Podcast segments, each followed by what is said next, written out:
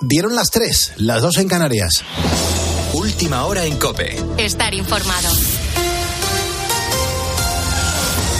El Poder Judicial vuelve a mostrar su preocupación ante el señalamiento de magistrados por parte de políticos. Juan Andrés Ruber, muy buenas noches. Muy buenas noches, Pulpo. ¿Qué tal? Saludos a todos los ponedores de calles. Los 16 miembros del Consejo General del Poder Judicial vuelven a denunciar los ataques políticos contra los jueces que investigan el procés separatista. Dicen que una cosa es la libertad de expresión y la crítica legítima y otra las presiones inadecuadas. La declaración unánime señala que la inviolabilidad parlamentaria de los diputados no resta ni un ápice de gravedad a la acusación de corrupción judicial. Detalles, Patricia Rossetti. Hubo que negociar, pero se llegó a la unanimidad. Y de esta forma responde el Consejo a los ataques a los jueces desde el Parlamento.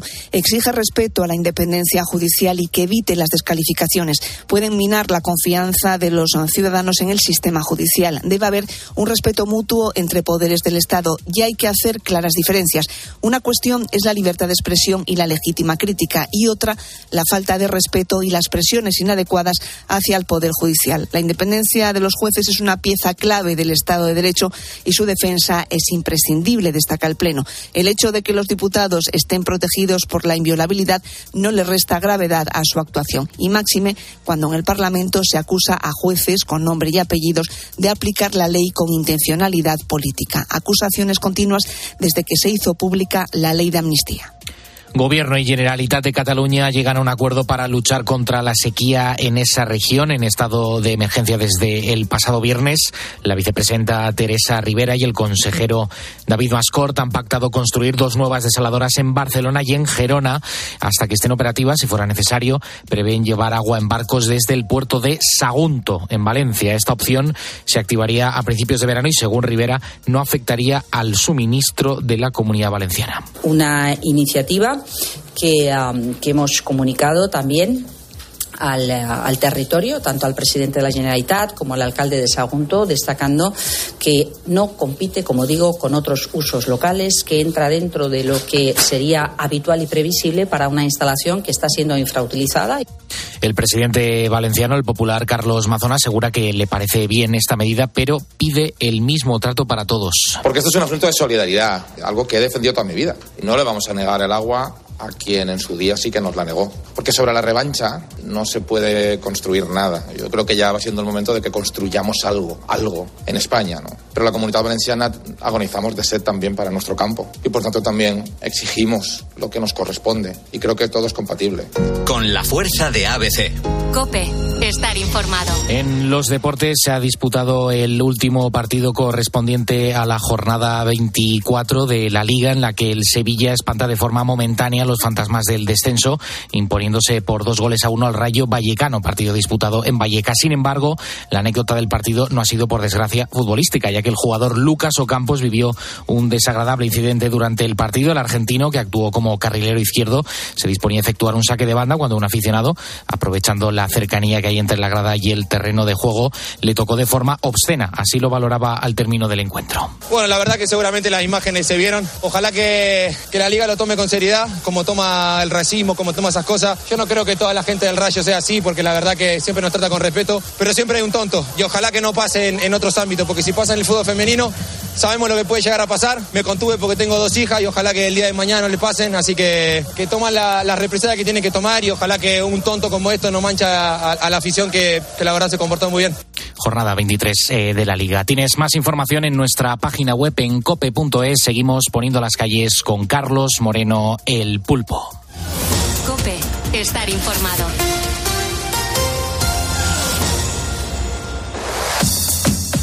Carlos Moreno, el pulpo.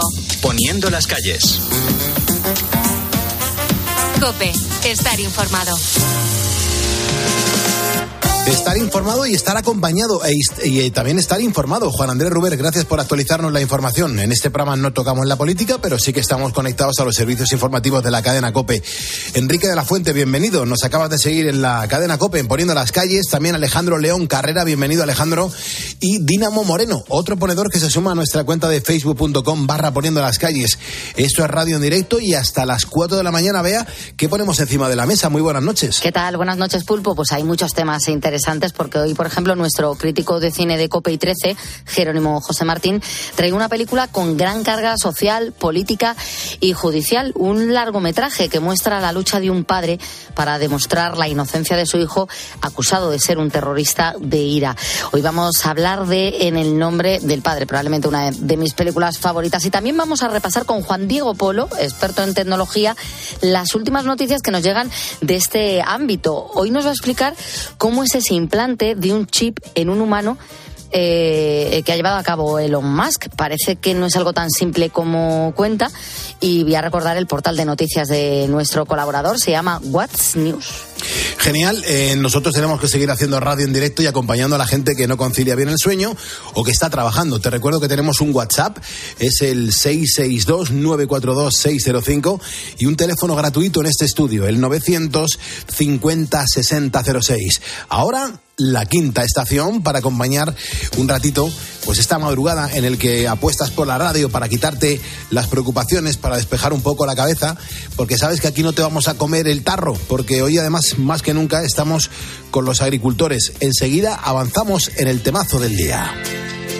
Daría lo que fuera por tener tan solo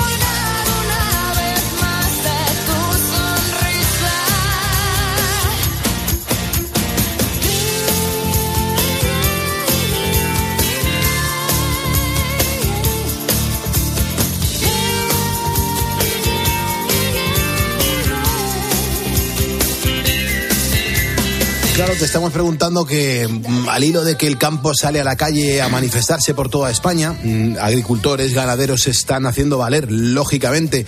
Y te estamos preguntando, ponedor, a ti que nos estás escuchando, ¿qué admiras del campo? Mm, ¿Qué sería de nosotros sin sus productos en las estanterías? ¿Les apoyas, no les apoyas? ¿Por qué les apoyas?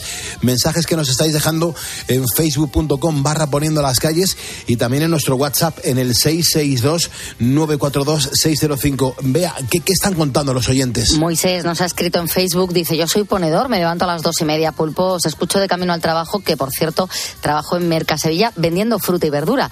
Sin el campo no somos nada, hay que entenderlo, tenemos que apoyar al sector primario y al carajo la Agenda 2030. Cuando ellos no paran de viajar en aviones y con una comitiva de coches de escolta, hay que quemar las calles. Yo estoy en el campo y creo que hay que defenderlo.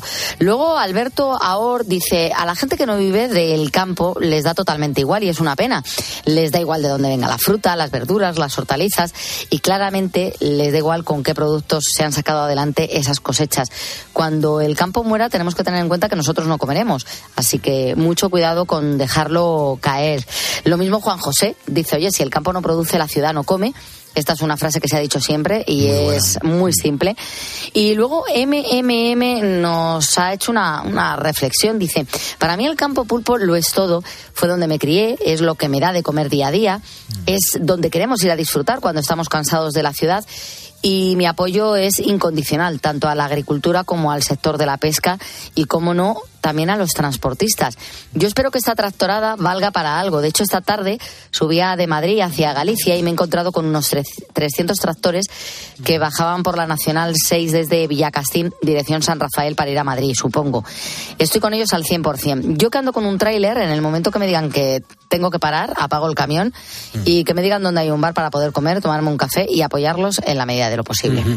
Qué bonito escuchar estos mensajes. Me imagino que la gente vinculada al campo, eh, vinculada a estos sectores que se van a manifestar y se van a hacer notar y sobre todo tienen que demostrar que están cabreados, muy cabreados y sufriendo y sufriendo mucho, pues estarán eh, orgullosos de la audiencia que tiene este programa de radio, que lo escucha mucha gente y damos las gracias, donde la gente está con este sector y eso es lo más importante. Enrique de la Fuente también se suma a este programa, lo acaba de hacer dándole a me gusta y a seguirnos en nuestro facebook.com barra poniendo las calles. Somos ya 110.245 ponedores, suma y sigue uno a uno y eso es una pasada, pues ver que la gente está aquí escuchando la radio de madrugada, en vez de estar ahí escuchando y viendo la televisión y viendo, escuchando programas grabados, aquí estamos haciendo radio en directo para toda nuestra audiencia en estos martes que son también martes de tutorial. Martes de tutorial porque ahora es el momento de que volvamos a nuestros martes de tutorial porque toca aprender qué nos enseña uno de los cientos de tutoriales que encontramos en las redes sociales. Así que lo mejor es abrir muy bien las orejas para que podamos entender de qué va este juego. Manu Pérez, ¿cómo estás? Buenas noches. Muy buenas noches, Pulpo. ¿Tú cómo estás? Yo estoy bastante bien. Ahora me- estoy un poco preocupado a ver qué, qué has decidido hoy para el tutorial en este momento. Bueno, pues lo descubriremos al final del programa cuando hayamos escuchado esos tres sonidos sacados del tutorial de YouTube para que los ponedores adivinen qué es lo que nos están enseñando a hacer. De momento, para que vayan cogiendo idea de lo que nos va a contar hoy este tutorial, vamos a poner la primera pista. Lo primero que tienes que hacer es elegir el tema o temática que te guste o sobre el que quieres hablar. Puede ser un proyecto que eh, lleve meses o incluso años. Y para estar tan metido en algo y dedicarle tanto tiempo y tanto esfuerzo y tanta energía, tiene que ser algo que te apasione. Pues Joder, Claro, joder. Es bonito ¿eh? el mensaje que manda. Sí, es bonito, pero es muy, com- muy complicado porque puede ser cosa. pueden ser muchas cosas. claro. Por ejemplo, hacer un programa de radio, Claro, Por ejemplo, un podcast, un podcast. ¿Mm? muchas cosas. hacer, por ejemplo, un, un álbum de fotos. Sí. Montar un negocio. Ah, Un por ejemplo, una, una lioli. Sí, es verdad que ahí es importante la temática. Claro, hombre, claro. Una lioli para, para hacer, eh, para acompañar una fideuá o un arroz. o un arrocito. O un Una arroz del, pescador, o una paella. Manu, hoy lo has puesto muy complejo. No, hoy, hoy sí que no quieres que la gente se lleve el premio. Hoy me he puesto reflexivo, ¿eh, Pulpo? A ver, yo creo que, a ver, los ponedores son muy inteligentes y van a saber resolverlo, yo creo que a la primera, si no la primera, la segunda seguro. Hombre, hoy ¿Qué el de la pista número uno, claro, es que si hoy hay uno con la pista número uno y da en el clavo de lo que nos están enseñando a hacer, tiene premio. Sí, pero ahora con la pista número uno no lo va a averiguar nadie. Yo es que lo veo complicado. Y podemos hacer apuestas aquí a los tres. o sea, ¿creéis que ahora con la apuesta número uno, con la pista número uno, mm, alguien lo va a averiguar? Yo creo que no, yo lo veo difícil. Es muy complicado. Yo digo que sí, Que sí. yo digo que sí. David, por favor, vamos a escuchar otra vez la pista. Lo primero que tienes que hacer es elegir el tema o temática que te guste o sobre el que quieres hablar. Puede ser un proyecto que eh, lleve meses o incluso años. Y para estar tan metido en algo y dedicarle tanto tiempo y tanto esfuerzo y tanta energía, tiene que ser algo que te apasione. Y, y con esto es con lo que la audiencia, Manu, tiene que averiguar qué es lo que nos están enseñando. Exactamente. No falta ninguna pista. No. Bueno, sí, faltan dos. Faltan pero dos, Pero digo, las para este momento, sí, no, no, está claro que faltan otras dos. No lo Más vamos le a dejar valen. así. Claro, pero lo dejas así en la primera pista. lo- lo- ¿Tú opinas que la gente, mm, alguien podría decir lo que nos enseña el tutorial? Yo confío en los ponedores, Pulpo. Yo confío en el conocimiento de nuestros ponedores. Yo sé que lo van a sacar. ¿Tú cómo sabes cómo está funcionando las respuestas de los ponedores? Bueno, pues eh, de momento no, no tengo aquí el, el teléfono para verlo, pero ahora mismo voy para allá y, y te lo digo, Vale. ¿vale? Y me vas diciendo cómo va la cosa. Vale, perfecto. En tiempo real, ¿vale? Vale, Repite el número de WhatsApp donde la gente tiene que dejar el mensaje para decir qué es lo que nos está enseñando el tutorial. Pues nos tienen que enviar una, una nota de voz al 662-942-605 diciendo lo que creen que estamos enseñando con este tutorial y también diciendo la pista en la que están concursando y su nombre. Bueno, yo mm, entendería mm, que nadie no nos encontrásemos ningún mensaje y menos hasta ahora 3.14 de la madrugada, radio en directo. Eh, yo creo que esto es muy complejo, Manu, pero bueno, tú eres el responsable de este, Sí, sí. de este espacio Yo de me hago tutorial en cargo, Poniendo las Calles. Me hago cargo, Y- Pulpo. importante la respuesta de Ángel de Chile, que quiero saber. Que- Esa, por favor, archívala. Perfecto, pues nada, vamos a ver si lo conseguimos. 662-942 y 05, ¿qué nos está enseñando el tutorial en el día de hoy? Son las 3 y cuarto hora menos en Canarias, nos vamos al cine para verlo con otros ojos. Lo que más recuerdo de mi infancia es ir de tu mano. Y el olor a tabaco. Recuerdo que olía el tabaco en la palma de tu mano. Cuando quiero sentirme feliz, intento recordar el olor a tabaco. Cógeme la mano. Oh, papá, joder. Vamos, no te pongas sentimental ahora. Pronto moriré. Wow, vaya peliculón. Ya, ya está aquí con traje de preso, tarareando además las baladas irlandesas. Jerónimo José Martín, crítico de cine de Cope y 13. Muy buenas noches, Jero, y sobre todo gracias un día más por poner las calles con nosotros. Buenas noches, Pulpo, y gracias a ti por ayudarnos todos los días a liberarnos de nuestras ataduras. Mm, maravilloso. ¿Por qué nos traes hoy en el nombre del padre de Jim Sheridan? Porque hoy cumple 75 años, le enviamos 75 millones de felicidades. Este dramaturgo y, cine- y cineasta irlandés que nació en Dublín el 6 de febrero de 1949. Eh, tras estudiar inglés e historia en la University College de Dublin y graduarse allí en lengua inglesa, en 1972 Jim Sheridan se involucró en el teatro estudiantil. Allí conoció a Neil Jordan, por cierto, que también se convertiría en un importante director de cine irlandés. A finales de los 70, él y su hermano comenzaron a trabajar con la Project Theatre Company y en 1981 Sheridan emigró a Canadá, aunque finalmente se instaló en, en la Hell's Kitchen de Nueva York. De allí tomó nombre su productora, por cierto, y allí también se matriculó en la Escuela de Artes Teach y fue director artístico del Centro de Artes Irlandés. De vuelta a Irlanda, dirigió tres películas muy aclamadas por la crítica, Mi pie izquierdo, El Prado y En el nombre del padre, la que vamos a hablar hoy. Y después eh, ha seguido dirigiendo películas notables como El boxeador, En América o Hermanos. En total ha recibido seis nominaciones al Oscar Jim Sheridan. Qué interesante. Eh, eh, Jero, recuérdanos a todos los ponedores, incluso a Carlitos, que, que es un agricultor, que, que es un agricultor abulense y que está llegando a, a Madrid con más compañeros y nos van escuchando en este momento. Recuérdanos un poco, Jero, el argumento de esta película, de En el nombre del padre. Pues mira, este trágico drama político, ideológico y judicial, porque toca casi todas las teclas, fue escrito por Jim Sheridan y Arthur Lapin a partir del libro autobiográfico de 1990, Prove Innocent, de Jerry Colon, que relata la historia real de los que se llamó en su momento Cuatro de Guilford. En 1974, cuatro jóvenes irlandeses, que los encabezaba este tal Jerry Conlon, que es quien interpreta Daniel Day-Lewis, nada menos, eh, así como varios familiares de este último, fueron condenados a cadena perpetua, nada menos, y encarcelados como autores de un atentado de Lira contra un pub londinense en el que murieron cinco personas. Además, eran cuatro soldados británicos fuera de servicio y un civil. Quince años después, quince, su caso fue revisado y salieron absueltos, tras demostrarse que la policía británica había manipulado pruebas, incluso había arrancado una falsa confesión usando la tortura física y psicológica. El padre de Jerry no vivió para contarlo eh, y el suceso, claro, conmovió a la opinión pública por la injusticia cometida. El padre lo interpreta a Pete Pustelwhite, que está sensacional.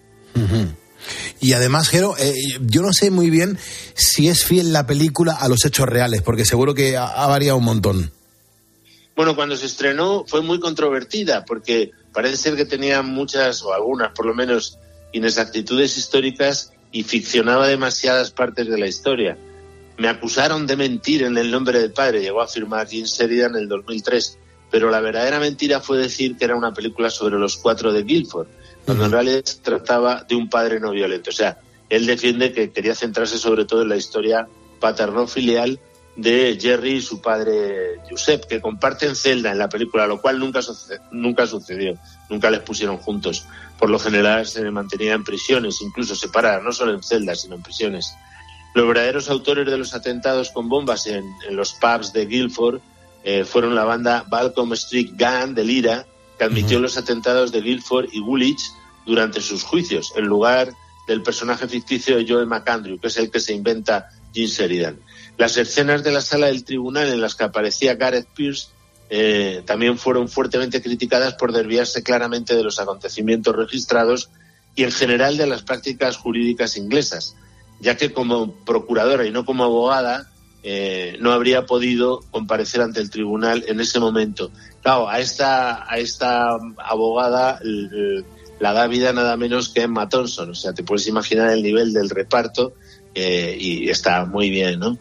Eh, Anna Maguire, miembro de, de Maguire Seven, que con, con su marido y su hermano y sus dos hijos pequeños fue a prisión por las confesiones falsas de su sobrino Jerry Conlon, reveló su persistente ira y amargura hacia la pareja, claro, porque los incriminaron erróneamente y su consternación cuando en la película acababan presentando un poco a Conlon como un héroe. No es del todo así, pero bueno, yo entiendo también que si ellos fueron a la cárcel por, por, la, por culpa de esos eh, familiares, pues estuviesen enfadados también con la visión que da la película. Ella y su familia fueron oficialmente exonerados por el gobierno británico en 1991.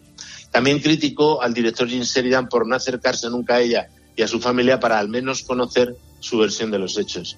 En concreto, criticó duramente la escena que muestra a Conlon y Hill visitándola durante sus arrestos, porque ella sostiene firmemente que Hill nunca puso un pie en su casa, elemento clave además, por otro lado, en la defensa del juicio. ¿no?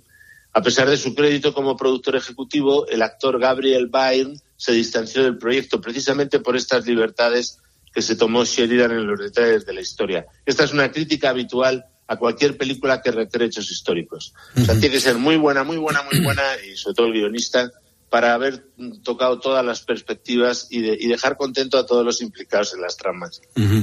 Hombre, eh, a, a pesar de todo, fíjate la cantidad de datos, una vez más, Jero, que nos das eh, cuando diseccionamos una de las películas, de las grandes películas de la historia del cine. Yo creo que este peliculón, en el nombre del padre, fue un exitazo de- desde su estreno. Sin embargo, hay gente que dice que tampoco fue para tanto. Pues sí, en taquilla funcionó bastante bien, porque con- costó 13 millones de dólares más o menos y obtuvo una recaudación mundial eh, de casi 66 millones, o sea, cinco veces más, eh, lo cual es un éxito, claro. En cuanto a premios, optó a siete Oscars, dos BAFTA, cuatro Globos de Oro, decenas de premios de la crítica, pero en realidad solo ganó el Oso de Oro en el Festival de Berlín 1994, no es poco, por supuesto, y también el premio David de Donatello, de Donatello el italiano, el oficial, el Oscar, ita- digo el italiano, a la mejor película extranjera. Recibió en general críticas positivas de la mayoría de los especialistas y en concreto en Rotten Tomatoes son positivas el 94% de las 50 reseñas reseñadas que dan a la película una nota de 7,4. Yo la subiría por lo menos hasta el 8, aunque efectivamente estas críticas a la fidelidad histórica me retraen un poco. Claro, es que esto es impresionante, Jero. Además, supongo que, como siempre, Daniel mm, Day-Lewis se prepararía concienzudamente para, mm, bueno, para esos papeles y esas responsabilidades. Por supuesto. Perdió más de 22 kilos de peso y pasó tres días y tres noches en una celda. Actor del método. Un grupo de falsos matones le impedían dormir, golpeando la puerta cada 10 minutos con tazas de hojalata toda la noche. ¿Qué te parece? Más adelante fue interrogado por tres equipos diferentes de oficiales reales de la Brigada Especial durante nueve horas. O sea, quiso sufrir eh, el mismo tipo de interrogatorio que su personaje. También insistía en que los miembros del equipo le arrojaran agua fría y lo maltrataran verbalmente. O sea, repetir lo mismo, te mueres. Además, mantuvo su acento de Belfast dentro y fuera del set. Esto es muy actor del método. Mientras está metido en el personaje, él es de Belfast y tiene acento de Belfast. Por cierto, a pesar de interpretar a padre e hijo, Pete White era solo 11 años mayor que Daniel Day-Lewis, pero estaba más avejentado y cuela. Es que, Gero, estoy aquí intentando localizar datos de esta película que me suena un montón. eh, y claro, eh, yo no sé si, si tu punto de vista, mm, precisamente eso, desde el punto de vista fílmico, es positivo o no. Mm, Porque hay gente, y estoy leyendo, por ejemplo, la, mm, crítica de Gris Bombelts, que dice que, que, no le parece una, una película muy, muy concienzuda. Yo no sé, desde el punto de vista fílmico, tú, Gero, eh, ¿qué opinas? Sí, sí, a lo mejor desde el punto de vista histórico hay que ponerle pegas, desde Claro. el fílmico es muy buena, porque el guion establece como dos líneas narrativas que delimitan muy bien la estructura. Por un lado, la trágica historia del propio Jerry, que es un descerebrado, y de su padre, que hemos dicho Pete eh, Witterswaite, que es Peterswaite, que es muy buen actor. Eh, claro, comparten celda en la película durante 15 años. Y luego, por otro lado, están los esfuerzos de Gareth Pierce, de Emma Thompson, la abogada de los Conlon, por reabrir el caso. Sea, en este sentido, la película aúna muy bien el proceso de maduración de la pro- del protagonista. Es una magnífica película dramática con luego elementos de análisis social del problema de Luster y luego la crítica a la policía y a la justicia británicas, ¿no? Es difícil valorar esa verdad de la denuncia política, que eso es que es que no siempre forma parte de la crítica a un guion. Eh, pero bueno, a, a mí como guion de estructura narrativa es magnífico, ¿no? Eh, además, Sheridan no cae del todo en el maniqueísmo, ¿no? Porque arremete tanto contra el terrorismo de Estado de la policía británica, también arremete contra la crueldad del IRA, o sea que el IRA no se queda, no sale de rositas, ¿no? Eh, y más bien busca, que eso es lo que caracteriza todo el, el cine de Jim Sheridan, el lado de la gente que parece que padece la intolerancia de unos y de otros, las víctimas que están ahí en medio, ¿no? Gente como el padre, sobre todo, Giuseppe, el padre de Jerry Conlon, que es una persona encantadora, honesta, eh, firmemente católico, que rechaza la violencia, cosa que el hijo, pues, que es un descerebrado, no lo hace tan claro. Desde luego. Y desde luego todos pusieron por las nubes, Sí. y yo también las interpretaciones memorables de Daniel Day-Lewis y Pete Putterswhite. Ujú, Desde luego que sí. 3.26, 2.26 en Canarias, en directo en la cadena COPE estamos poniendo las calles. En cuanto al rodaje de esta película, de esta gran película, Jero, ¿qué, tienes que contarnos? ¿Cómo fue?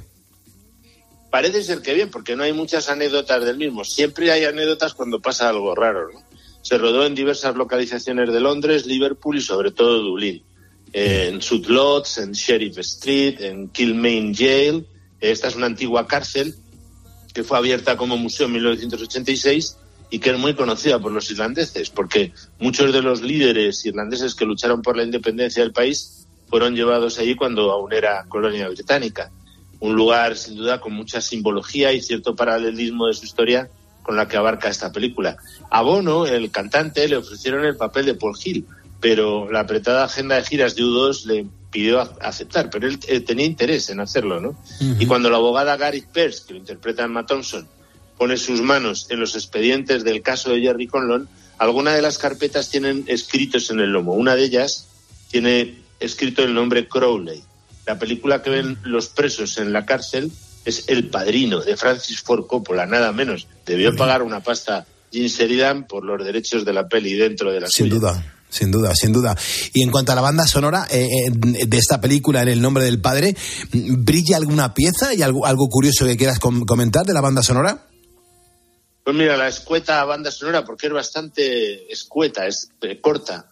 Eh, la original, sobre todo, fue compuesta por el sudafricano Trevor Jones, que es famoso por partituras como El último Mohicano, Máximo Riesgo, Dark City o Notting Hill, fíjate tú. Y la completó con varias canciones muy potentes. You Made Me the Thief of Your Heart, de Sidney O'Connor, que está escrita por Bono, por Gavin Friday y por Maurice Caesar.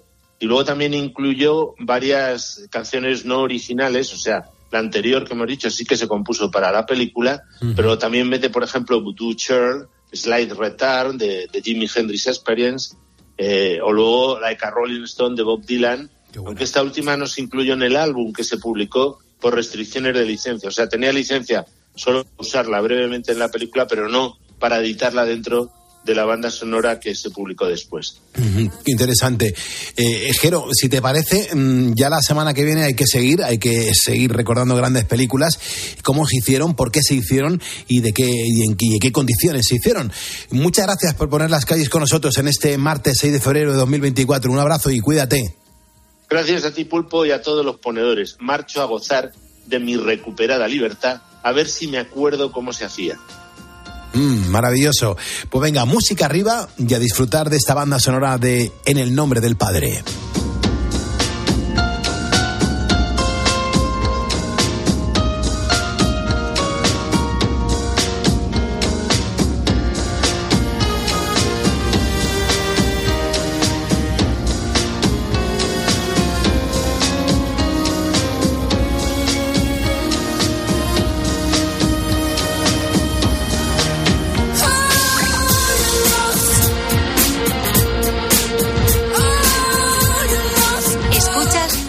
Las calles. Con Carlos Moreno, El Pulpo.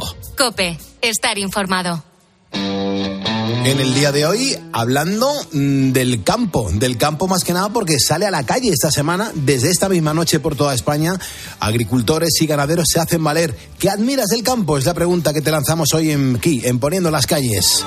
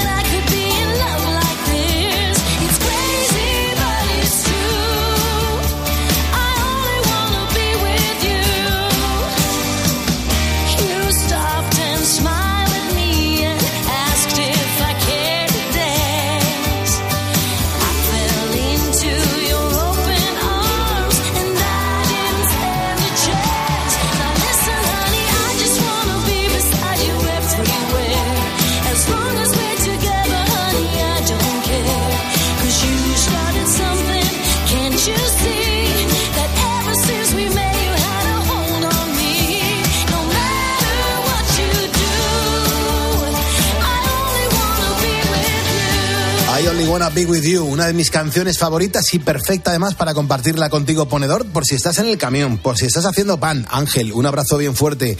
Eh, por si estás ahora mismo atravesando un mal momento, un momento de agobio. Esta canción te levanta el ánimo y eso es muy importante. Y sobre todo para estos ganaderos, para estos agricultores que están en la lucha y que hacen muy bien en hacerse valer. Y aquí estamos apoyando a toda la gente que está en la lucha del campo. Eh, estamos lanzándote esa pregunta y sobre todo pidiéndote los comentarios. ¿Qué sería de nosotros sin sus productos en las estanterías? ¿Tú les apoyas o no les apoyas? Hay un montón de mensajes, vea, yo no sé cómo vamos a ma- manejar tanta información. ¿Qué quieres que te Es diga? complicado. Tenemos a Montserrat que dice que ella les apoya totalmente y que le pone de los nervios cuando les critican porque cortan el tráfico. ¿No se dan cuenta de que es la única manera de, que tienen de ser visibles? Todos deberíamos aplaudirles a su paso. Y luego Luis Pesqueras, por ejemplo, nos ha dicho eh, ni el dinero ni el petróleo se pueden comer. Así que, por favor, a tope con los agricultores. Me encanta, me encanta que la gente sea así de sincera. Vamos a abrir el teléfono del estudio, es gratuito, es el 950-6006. Y claro, aquí llama gente de toda condición, gente que está trabajando, gente que intenta dormir, gente que le apetece contarnos por dónde nos está escuchando. Y bueno, y, contar un poco también la respuesta eh, a la pregunta que lanzamos en el día de hoy. Vamos a ver, Rafael. Mm, Rafael va a ser muy curioso. Rafael, ¿cómo estás? Muy buenas noches. Hola, buenas noches, Pulpo. ¿Qué tal estamos? Pues muy bien. Es- ¿Con quién estás ahí? Con, con- un montón de amigos, ¿no? Con un montón de corderitos. Qué De buenos. lechazos, cordero lechal. De- qué, mara- qué, qué barbaridad. ¿Qué tiempo tienen ahora mismo esa- esas cositas que tienes por ahí? 25 días. Edad perfecta para, para meterlo al horno. Para meterle en mano, ¿no, pobrecitos? Oye. ¿qué pasa, Rafael? ¿También estás en la lucha tú? Sí, sí, yo me dedico a, al ganado, yo compro corderos y mi mujer es ganadera. Ajá. Y los agricultores sí tienen muchos problemas, pero el ganadero tiene muchos más problemas y encima no puede manifestarse porque tiene que estar al pie del cañón en las ganaderías. Claro, claro. ¿Tú nos puedes contar, Carlos, eh, perdón, Rafael, eh, eh, en cuánto los vendes tú y, y- y cuánto mm, luego ellos lo, lo revenden?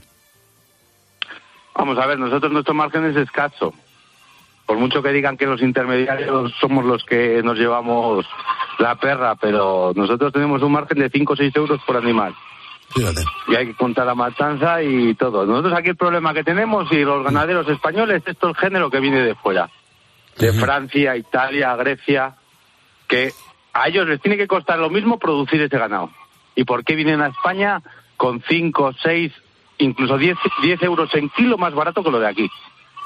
Incluyendo transporte y todo. ¿Ese qué problema es? Y aquí el ganadero no lo puede vender. Y ellos lo traen más barato. ¿Por qué? O sea, ¿Quién les ayuda a ellos? ¿Les ayuda el Estado? Claro, claro, claro. Esa es la pregunta. Eh, ¿Qué, qué les ayuda? ¿Con quién cuentan? ¿No? ¿Quién está por ahí detrás? Claro, porque las materias primas costarán aquí igual que en Francia, que en Italia, más o menos.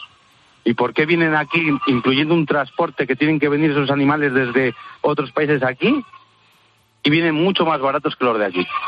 Fíjate. Hombre, n- ¿no será lo mismo? Eh, eh, Luego, el, el consumidor sabe que, que- que no está comiendo un producto español. Hay veces que sí, aquí el problema es que la cadena de distribución igual luego se corta cuando llega a la tienda y en la tienda ya igual te quitan la etiqueta. En la cadena de distribución va todo etiquetado perfectamente, de dónde es, el origen y todo. Lo pague luego en la tienda llama la atención pues por el precio. La calidad, pues bueno, lo de España pues es bueno, pero lo de fuera no lo sabemos, pero no. Lo que queremos que nos expliquen es por qué a ellos, por qué a ellos les cuesta menos traerlo aquí, ponerlo aquí y 5, 6, 10 euros más barato el kilo que, que lo español. Y ese es un problema grave para los ganaderos. Bueno, pues a ver si esta noche, con, con la gente que vais llamando, mm, podemos obtener esa respuesta tan interesante. Rafael, yo te mando un abrazo enorme. Mm, Ya sabes, este programa lo tienes en, línea abierta para cuando necesites expresarte. Y te mandamos un abrazo y el diploma. Mm, Cuídate mucho, Rafael.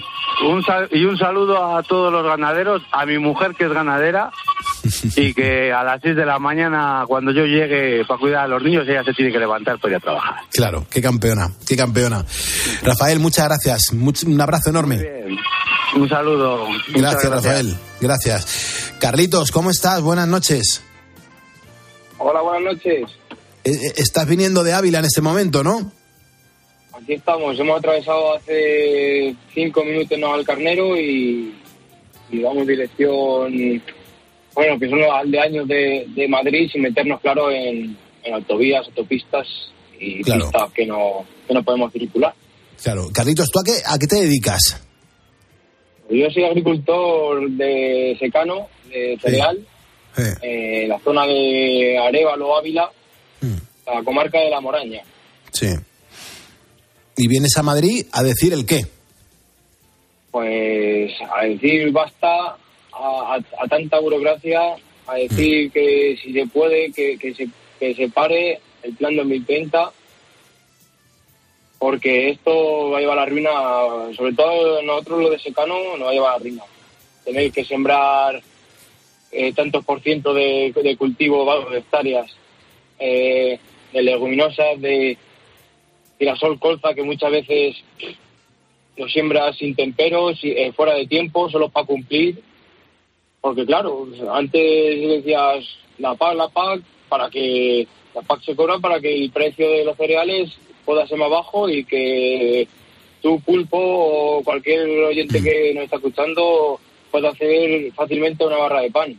Si nos tuvieran que pagar eh, sin, el, sin el cobro de la PAC el trigo o la cebada que, que cultivamos, la barra de pan costaría 3 euros bien a gusto. Fíjate. Eh, Carlitos, ¿tú, crees que si los franceses mm, no se hubiesen manifestado masivamente, mm, estaríamos tranquilamente una vez más los agricultores, los ganaderos en sus casas todos estos días? ¿O ya estaba la cosa a punto de explotar? Pues la cosa estaba ya calentita. Estaba calentita porque este año con el tema de la PAC nos han, no- nos, nos han, nos han quitado un 30% fácilmente respecto a otros años. Y incluso, y, o sea, te quitan el 30% y aparte tú tienes que destinar un 10% de, de, lo- de, de las hectáreas de tu explotación a cultivos mejorantes, a oleaginosas que, que no producen lo que te produce eh, un trigo, una cebada, incluso hasta un centeno, repetido. Es que es una es una vergüenza. Luego, claro, eh, eh, a la hora de hacer eh, la PAC y papeles, son el doble de papeles. En este plan de 2030 ya tienes que tener un plan de abonado. Saber lo que voy a tirar yo de abono, lo que voy a tirar yo de fitosanitarios. Y fíjate, este año allí por nuestra zona no hemos podido entrar ni a tirar abono. Claro. De, todas las, de todo el agua que, hemos- que ha llovido, no están las tierras empantanadas. Eh, no hemos podido tirar abono ni lo vamos a tirar porque hay muchas tierras que se han, se han podrido a la raíz. Y, claro, tú tienes que hacer un plan de abonado. Y si pones en los papeles que el plan de abonado es el de este año, al año que viene abonas un año normal y ya te pasado por todos lados y ya te sancionan. O sea, Tremendo. Pues Carlitos, me voy a quedar con tu teléfono y, y a lo largo de la semana eh, vamos a ver cómo han ido los días de, de- de la lucha, de, de salir a la calle y nos vamos poniendo y actualizando pues lo que se vaya consiguiendo, ¿no? Y sobre todo el ambiente entre la ganadería y los agricultores, a ver cómo estáis. ¿Te parece? me parece muy bien. Bueno, muchas gracias por escucharnos, Carlitos. Que vaya todo muy bien hoy. Muchas gracias a ti, Pulpo.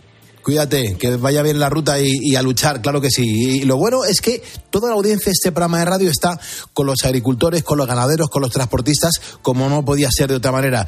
Son las 3.40, las 2.40 en Canarias, en directo estamos poniendo las calles, estamos levantando y acostando España.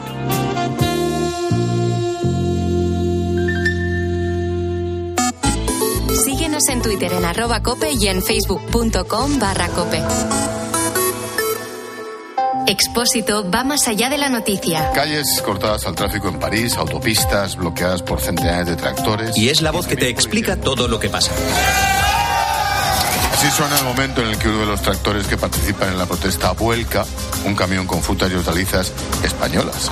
Escucha a Ángel Expósito. De lunes a viernes, desde las 7 de la tarde, en la linterna de Cope. Escuchas Poniendo las calles. Con Carlos Moreno, el pulpo. Cope, estar informado.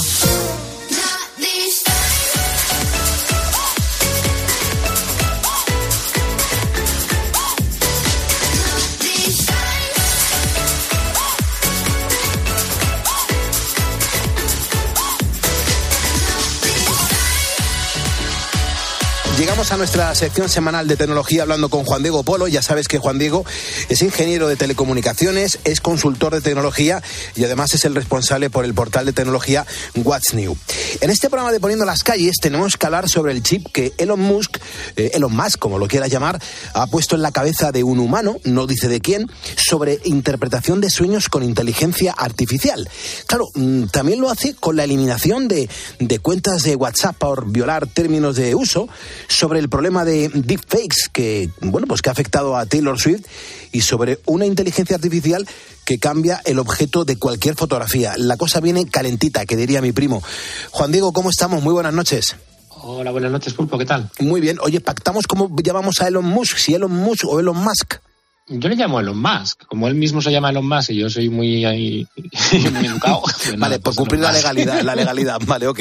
Pues nada, comenzamos con Elon Musk y también con sus avances con Neuralink, porque hay que empezar explicando sobre todo a los ponedores qué es eso de Neuralink, por favor. Mira, Elon Musk tiene varias empresas. La que más dinero genera es Tesla, que es la de sus coches eléctricos. Eh, después tiene una del espacio, que es SpaceX, que es la de los cohetes. Después tiene Twitter, que compró Twitter. Tiene varias compañías y una de ellas es Neuralink, que Neuralink es una empresa que lleva algunos años desarrollando un chip que la idea es ponerlo en, en el cerebro de una forma invasiva, es decir, hay que hacer una pequeña cirugía, con el objetivo de que las personas puedan controlar eh, dispositivos electrónicos de forma remota, sin necesidad de usar las manos, es decir, simplemente con el pensamiento, con el poder del pensamiento.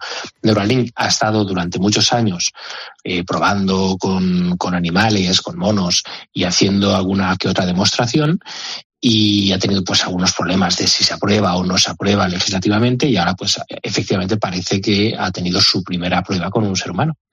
Impresionante. ¿Y qué han hecho hasta ahora? Porque imagino que habrán hecho un trabajo que nos va a llamar la atención a más de uno. Lo que han hecho es, por ejemplo, una de las demostraciones que más me impresionó es mostrar a un mono jugando al ordenador sin utilizar las extremidades.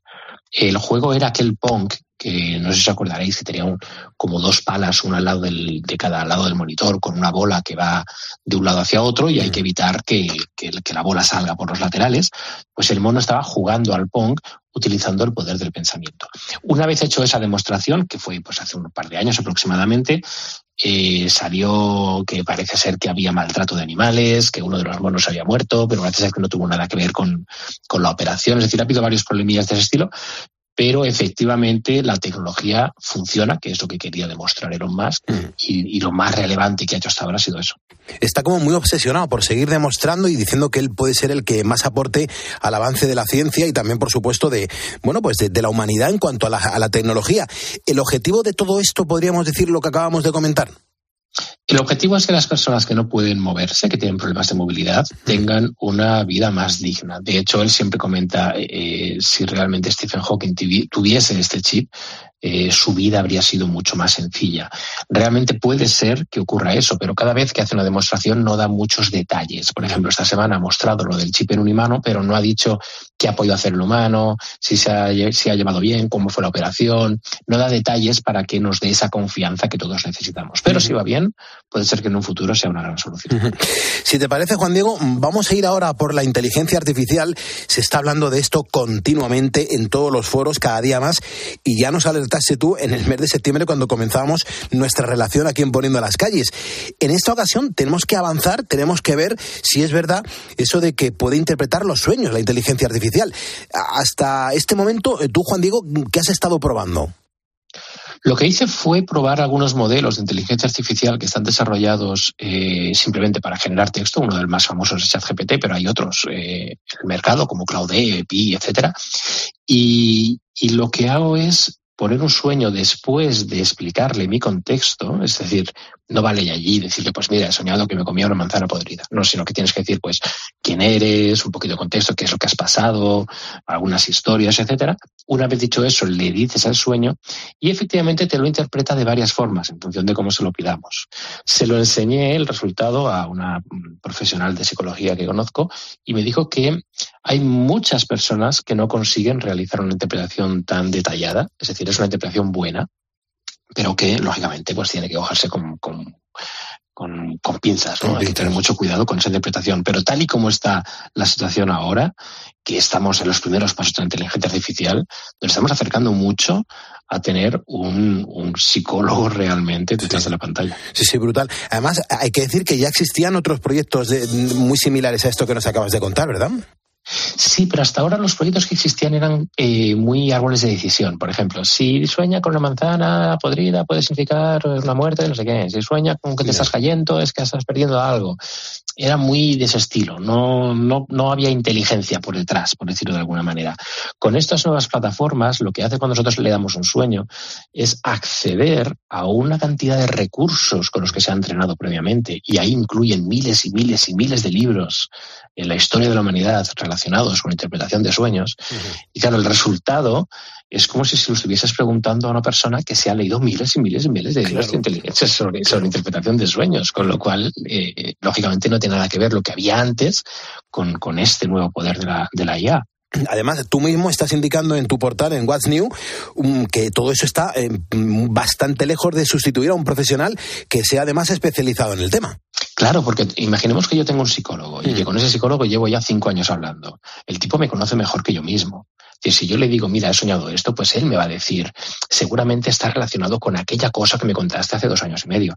Eh, que en el caso de que sea todo muy, muy autodidacta, que yo me ponga delante del ordenador y le diga, mira, he comido la manzana y creo que tiene que tener relación con que ayer se me cayó un diente, la inteligencia artificial, como tonta entre comillas que es, te va a decir, pues es posible que sí que tenga relación, porque las manzanas realmente, la pérdida, pero un psicólogo, él te va a conocer mejor, él te va a interpretar mejor todo ese proceso. El problema está que no todos tenemos acceso a un psicólogo que nos conozca tan bien como para interpretarlo a la perfección. Qué interesante todo lo que nos estás contando, Juan Diego. Estamos en COPE, estamos poniendo las calles a esta jornada. Agradezco a toda la gente que se suma a nuestro facebook.com barra poniendo las calles y los que se interesan por la tecnología. Eh, eh, recomiendo una y mil veces este portal de internet que es What's New. Échale un vistazo porque vas a flipar de toda la información que contiene. Hay que hablar del WhatsApp, de nuestro querido WhatsApp, una, una, una gran herramienta que cada vez se está actualizando más para que la podamos utilizar pues eh, para mayor, mayor cosa, para, mayor número de cosas. Hay que comenzar a eliminar cuentas que han violado sus términos de uso. ¿Esto es cierto? ¿Qué viene a significar? WhatsApp anunció hace algunas semanas que el día 31 de enero comenzaría la eliminación de cuentas que violan los términos de uso. Es decir, que miles y es posible que millones de cuentas durante estos días o durante estas semanas van a ser bloqueadas y eso es importante que los usuarios lo sepan porque si ocurre con él, tiene que saber el motivo qué es lo que ha hecho para que WhatsApp bloquee esa cuenta. Y lo ha hecho ahora en enero, seguramente lo hará otra vez en el futuro. Pero los términos de uso de WhatsApp están, están muy claros. Y generalmente se enfoca, aunque hay más, más eh, variables, en todos aquellos que utilizan WhatsApp para hacer spam, para estar enviando mensajes comerciales constantemente a cientos y cientos de personas. Es tremendo. ¿Es la primera vez que va a hacer eso? A mí no me suena que, que WhatsApp se haya metido en estos jardines. Hace unos años también hizo algunos bloqueos, lo que pasa es que solamente bloqueaba a los que realmente eh, usaron el spam de una forma completamente irresponsable. Es decir, igual enviar eh, mensajes no solicitados a números de teléfono que ni siquiera tenían esos contactos, o enviar mensajes que, que otras personas eh, podían denunciar, o enviar mensajes incluso que estaban relacionados con actividades delictivas o que envolvían a menores. Entonces, lógicamente, eso, eh, esas son las prioridades. Lo que pasa es que ahora, pues WhatsApp se va a poner un poquito más serio, bajando un poco la, la, la- prioridad de esos delitos. Hay una cosa, Juan Diego, que me llama mucho la atención, porque claro, eh, si WhatsApp toma esa decisión, eh, porque dice que has violado no, sé qué historias, ¿cómo sabe WhatsApp si ha hecho un cifrado de, de usuario a usuario y se supone que no tiene acceso a esas conversaciones? ¿Cómo, cómo sabe WhatsApp lo que ha compartido un usuario u, u otro? ¿Cómo, cómo- cómo lo han hecho si en teoría tiene que ser secreto? Es, es una buena pregunta y realmente la respuesta está en que cuando nosotros recibimos un mensaje de WhatsApp de una persona que no tenemos en contactos, aparece un mensaje diciendo, esta persona te ha enviado esto, ¿qué quieres hacer? ¿Quieres hacer bloquearle? ¿Quieres incluso denunciarle? Nosotros apretamos, apretamos al botón de denunciar. Se ve un mensaje que dice, los últimos cinco mensajes serán leídos por nosotros, por WhatsApp, para verificar si realmente ha habido una violación de términos de uso. Es decir, los mensajes son secretos siempre y cuando no haya habido una denuncia por parte del receptor, porque en ese caso sí que se envía de forma pública a la gente que trabaja en WhatsApp para verificar que no haya nada que realmente pues, esté violando los términos de uso de una forma gritante. Pero si estamos enviando un mensaje a personas conocidas aunque el mensaje sea un poco indecente y aunque viole los términos de uso, si no hay denuncia es imposible que WhatsApp sepa que lo, que hemos enviado. Porque cuando hablamos de denuncia, ¿es denuncia ante WhatsApp o ante las autoridades de cada uno de los países donde tenga el usuario establecida pues su residencia? No, ante WhatsApp, simplemente cuando nosotros eh, recibimos el mensaje del desconocido, apretamos al botón de bloquear, allí nos aparece la posibilidad de denunciar, apretamos al botón de denunciar y listo, denuncia hecha. Impresionante. Eh, cambiamos de término. Eh, Taylor Swift, una, una artista número uno a nivel global, a nivel mundial en estos momentos. Hay que decir que no ha pasado por sus mejores días estas semanas y todo ha sido por culpa de los deepfakes. Eh, ¿Qué es lo que ha pasado, Juan Diego? Tú tienes toda la información. Sí, el caso es que han empezado a divulgar imágenes creadas con inteligencia artificial, imágenes falsas, eh, explícitas de Taylor Swift, que no es Taylor Swift, que eran imágenes pues creadas por ordenador, pero tan realistas que parecía ella. Que no es la primera vez que pasa con un famoso, pero en esta ocasión estamos hablando de imágenes que realmente la degradaban bastante, que se han divulgado muchísimo en todas las redes sociales, principalmente en Twitter, que han tenido mucha visibilidad, tanto que han llegado al gobierno de Estados Unidos a dar pie para comenzar a crear leyes más estrictas sobre los deepfakes, sobre la creación y la distribución de imágenes falsas creadas con inteligencia artificial. Y realmente ha sido una revolución porque no se ha estado hablando durante otra cosa en todas las redes sociales y la propia Taylor Swift eh, ha comentado ya en algunas ocasiones que parece imposible que esto esté ocurriendo en, en 2024. ¿Y cómo ha sido esta reacción, la de, la de Twitter, ahora llamada X, eh, para bloquear ese tema? Porque hay que tener músculo, ¿eh? En realidad yo pensaba que lo que iba a hacer era utilizar la propia inteligencia de Twitter para cada vez que detecte que una imagen era de Taylor Swift eh, en, posiciones o en imágenes eh, eh, falsas, que directamente bloquee esa publicación. Pero por lo visto no ha conseguido hacerlo, con lo cual lo que ha acabado de hacer es bloquear todas las búsquedas que tengan Taylor Swift. Si buscabas Taylor Swift en Twitter, se bloqueaba y le decía que no, no podía continuar. Me extrañó porque realmente eh, bloquear la búsqueda de algo es como el último recurso ya, si no tienes nada que hacer. E incluso porque si ponías Taylor Swift estaba bloqueado, pero si ponías Taylor Swift fotos no. Con lo cual el bloqueo era un poco extraño, solamente bloqueaba Taylor Swift, no bloqueaba nada más. Y claro, eso tuvo muchas críticas por parte de, de no solamente de los tuiteros o de los xeros, como se llamen ahora, sino de toda la parte de la sociedad diciendo Twitter debería tener recursos para identificar esas imágenes y bloquearlas en tiempo real sin necesidad de estar bloqueando las búsquedas. Impresionante. Ya para finalizar, Juan Diego, eh, hay que hablar mm, sobre una inteligencia artificial que me cuentan que es capaz de cambiar objetos de, de cualquier fotografía, pero de forma realista. Esto me llama muchísimo la atención. Y luego me entero que tú ya lo has incluso probado, lo has, mm, lo has disfrutado, porque manejar esto es un disfrute. Sí, es un proyecto que nació en Corea y que de momento es un estudio, pero tuve acceso al mismo para hacer algunas demostraciones.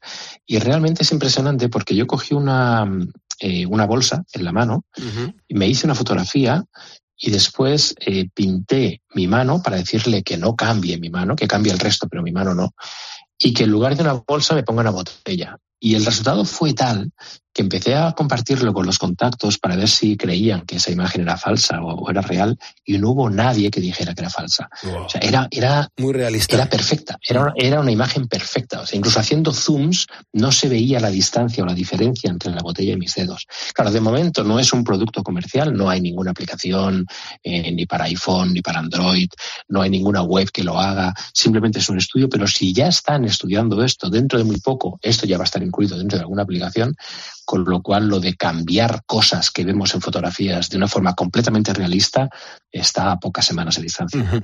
¿Para qué nos puede servir algo así, Juan Diego? Desde el punto de vista del marketing eh, es realmente interesante. Podemos hacer anuncios muy, muy, muy chulos en muy poco tiempo y desde casa. O podemos realmente para uso educativo poder eh, trabajar con proyectos que los chavales puedan realizar. De, eh, por ejemplo, intentar hacer imágenes de la antigua Roma con, con objetos tradicionales de aquella época. Pero lógicamente luego está el lado oscuro, que es la gente que va a intentar pues engañar a otras personas utilizando la manipulación de fotos. Pero bueno, como eso se ha estado haciendo con los editores clásicos de imágenes desde hace décadas, pues estamos un poquito ya acostumbrados al tema. Genial. Pues Juan Diego, no te quito más tiempo. Es un placer eh, escucharte y sobre todo aprender del mundo de la tecnología, que para eso eres ingeniero de telecomunicaciones, eres consultor precisamente en tecnología y además el responsable de un portal de, de todo esto que nos llama mucho la atención, con el que aprendemos una barbaridad y que es What's New. Y eres un ponedor de calles, Juan Diego, que también lo tienes que poner en tu currículum. Eres un ponedor de calles, Juan Diego. Lo pondré mañana. Vale. Cuídate, Juan Diego. Un abrazo. Un abrazo. Hasta luego. Nosotros seguimos en COPE acostando y levantando España. Y por fin he encontrado el camino que ha de guiar mis pasos. Y esta noche me espera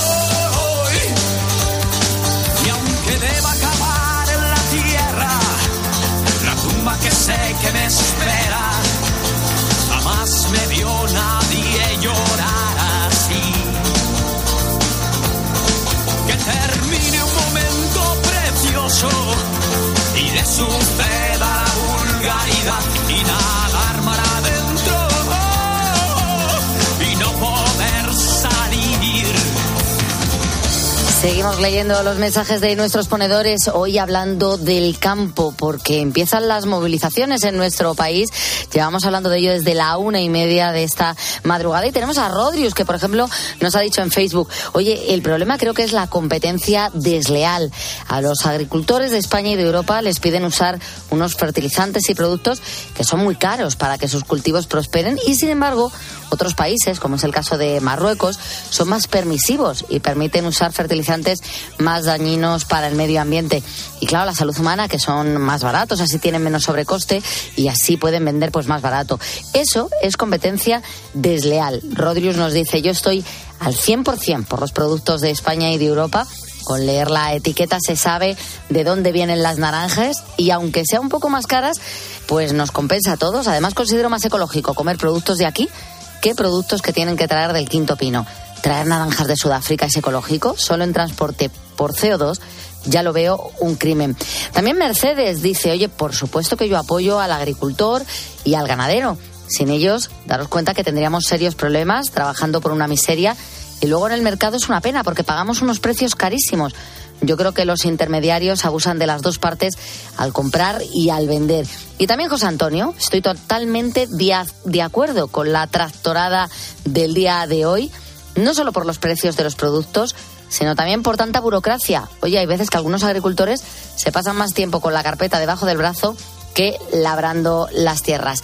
Llegamos prácticamente a las 4 de la mañana. En un momento continuamos poniendo las calles. Antes tenemos que actualizar la información.